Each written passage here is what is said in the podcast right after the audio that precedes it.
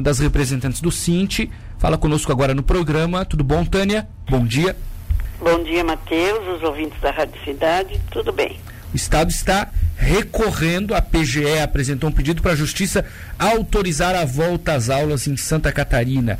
É, quantos dias letivos ainda sobram, Tânia, em 2020? Porque não vai muito tempo de aula hum, caso ela volte presencial, não, né? Não, porque tirando seria o sábado e domingo, né? Nós estamos hoje 21 de novembro, dia 20 de dezembro encerra tudo. 20 de dezembro. é essa, então menos de um mês. Tá. É, o Cinti participou daquela audiência pública na Assembleia essa semana? O Cinti trabalhou não, naquele? Não, aquela audiência eu assisti uma parte, né? Uh, via internet e a audiência, na verdade, contou com participação de representantes de escolas particulares, né? O Estado com os dois secretários, saúde e educação, deputados que mais se manifestaram e, e, e, alguns representantes de entidades da região de Joinville que eu vi. Eu não conheço todos, não, não, não gravei todos os nomes. Uhum. E aí o pessoal, pelo chat do, do, da Alesc, é que a gente acompanhou a manifestação do pessoal, a grande maioria professores, pais também, e essa questão que está aí, né? Esse retorno ou não, que nós defendemos que não tem por que voltar agora. Precisamos encerrar esse trabalho e sim planejar 2021, né, Matheus? Pois é, ninguém está falando, né? O Bruno, um dos deputados que, que a gente ouviu aqui, Bruno Souza, disse que a, a, criança vai no parque, vai no shopping, é. vai no mercado, mas não pode ir para a escola.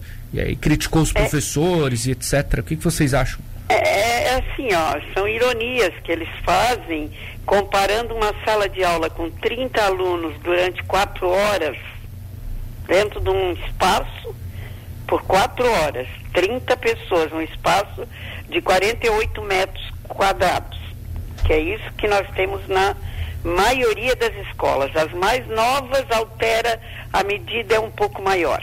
Mas mesmo assim o número de pessoas dentro da sala são 30 a 40 alunos. No ensino médio dá 40. Eles colocam o máximo. Porque quanto menos turma, menos custo, né? Para o governo. Que aí concentra mais aluno numa sala. E aí colocar isso durante quatro horas, eles comparam que é a mesma coisa de eu sair de casa e ir no mercado, e ir num parque que tem duas, três, quatro, cinco crianças. Quer dizer, é, é uma, uma ironia que não tem comparação. Sim. Eu gostaria que eles passassem por isso todos os dias, de segunda a sexta, quatro horas na sala de aula, com esse número de, de jovens, de crianças, né, na escola. Não tem comparação.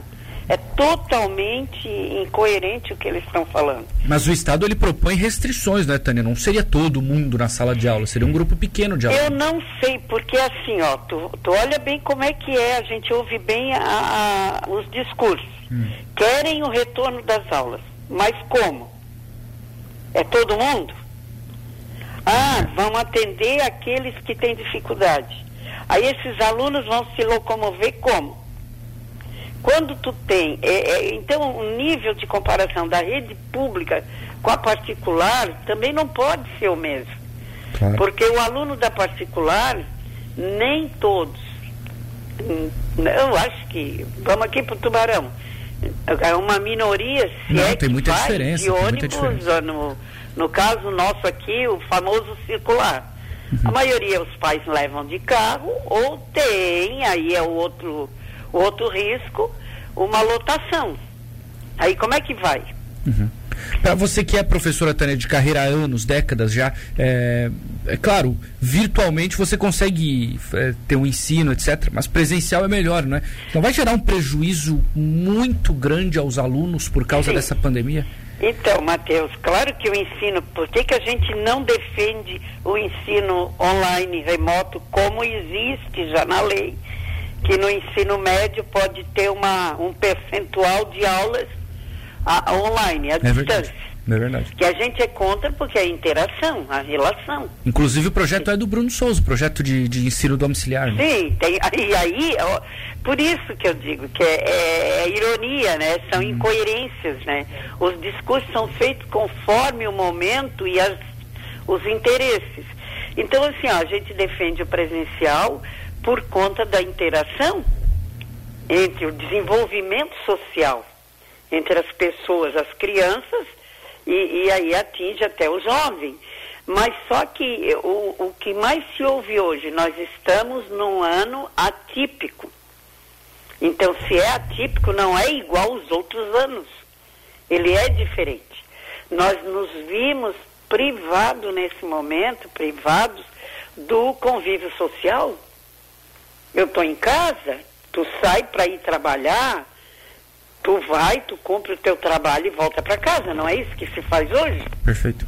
Então aquele convívio social de sair, de passear, de ir frequentar outros lugares, o tempo que eu desejava não dá mais. Nesse momento não dá. E aí, uh, e, então a escola, a escola tem esse papel, né? Mas eu quero fazer algumas, se tu me permite, algumas ponderações. Faça, rapidinho. Então tá, olha só. Hum. A escola nunca foi tão lembrada como agora.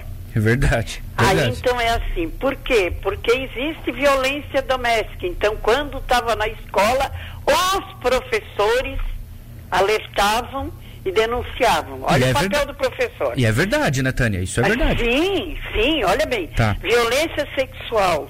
É. A fome. Então a escola faz tudo o que muitas vezes grande grupo da sociedade não faz. Ou seja, estão valorizando agora. Ah, justamente. Agora uhum. descobriram o quanto a escola é importante, coisa que até o ano passado não era. Quando a gente se mobilizava para pedir valorização, nos chamavam de tudo. Nos atacavam muito. Não toda a sociedade.